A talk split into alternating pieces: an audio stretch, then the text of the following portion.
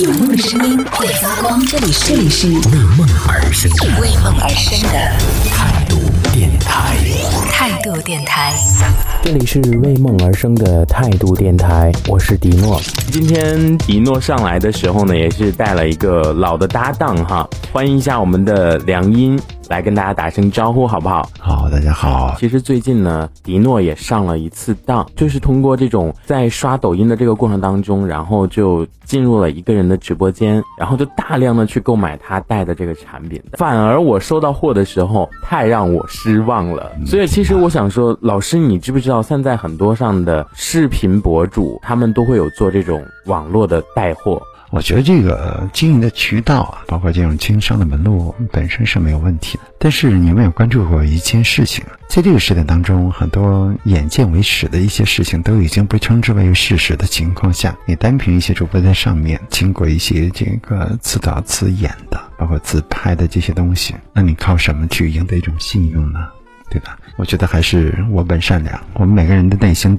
出发点都是很善良的，而且我们所看到的那种场景，给自己的啊内心的触动哈、包括这种想要去购买的欲望，很多方面吧，一种牵扯吧。从每次的消费的经历当中啊，不管是你通过什么样的渠道，都会有一些良心商家。但我们话说回来，我们不能因为一件特别简单的事情而应该的封杀掉所有的商家，包括那些良心的商家，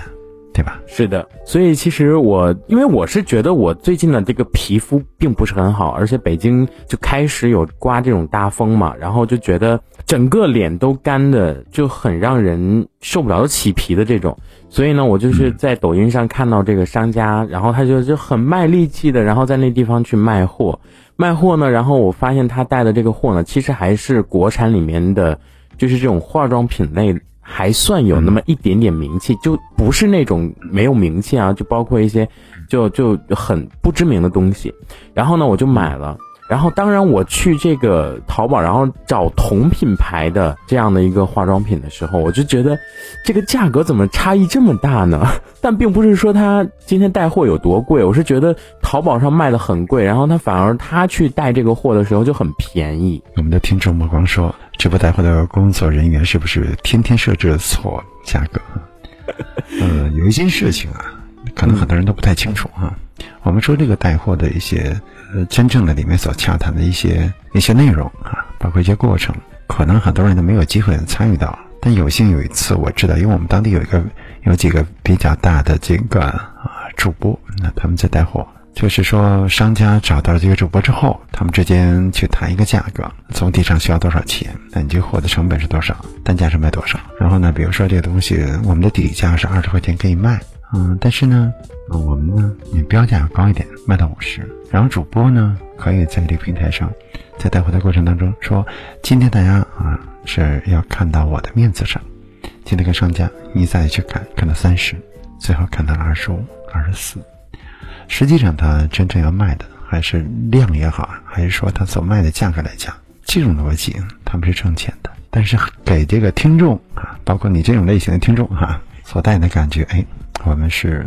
赚到了。但说到一些质量怎么样，这个真心不敢一概而论。有些东西还是不错的，对吧？是的，但是我觉得，就是他上上链接的那一刻哈、听了你真的是挺有那么心里有一有有一种澎湃的感觉，所以就是在那一刻就赶紧去拍，然后拍完了之后游荡了之后呢，感觉并不是心里的那种东西，嗯，这其实是一种营销的策略，对吧？对，就是顾客所销售或者所购买的这种心理是什么？咱们说是购买的心理吧，其实我们购买的是一个价格合适而且觉得便宜的一种心理。这东西到底值多少钱？没有一个人真正给他一个所谓的定价，但是你觉得人家的这种经营的理念，包括这种销售的一种渠道方式，让你觉得赚到了，那 OK，那你觉得内心平衡了就 OK 啊，对吧？但如果质量很好的情况下，你所淘到的东西其实价格很便宜，但是到你内心当中，你觉得哦，这东西可能我用不上，或者是我觉得这东西质量很一般，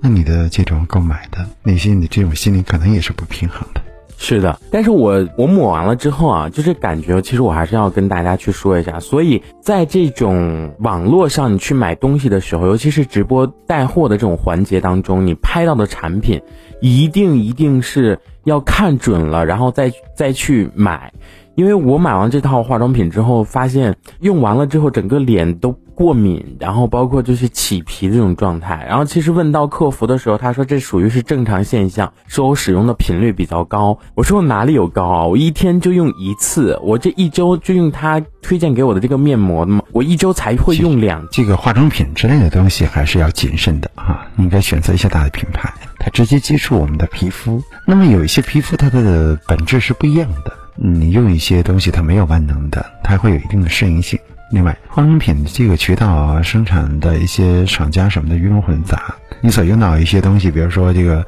呃生产的一些环节啊，它的卫生啊，包括配比的一些配方啊，合不合格，很多方面都是个问题。就你尤其是在这个平台上去做的话，购买这些东西，我觉得个人来讲还是比较担忧的一件事情啊。另外，我们的听众不光说。哪哪都是提前安排好的表演，你有没有看到这个某音上的很多一些桥段，还真的是那样的，包括一些情感解答呀等等一些东西，都是自导自演的，很专业的一些设备，摄像机啊，后期的这种音视频的合成啊，演员呢，对吧？每天给人家多少钱，一场给人家多少钱，这些东西你确实，这我觉得这个平台会整治的，真的。但是你就说师傅，人家是提前安排好的这种表演也好，但他就能勾起你。就是心里的那种购买的欲望，这个不是最重要。其实商家永远不是最重要的。你如果你的消费者够聪明的情况下，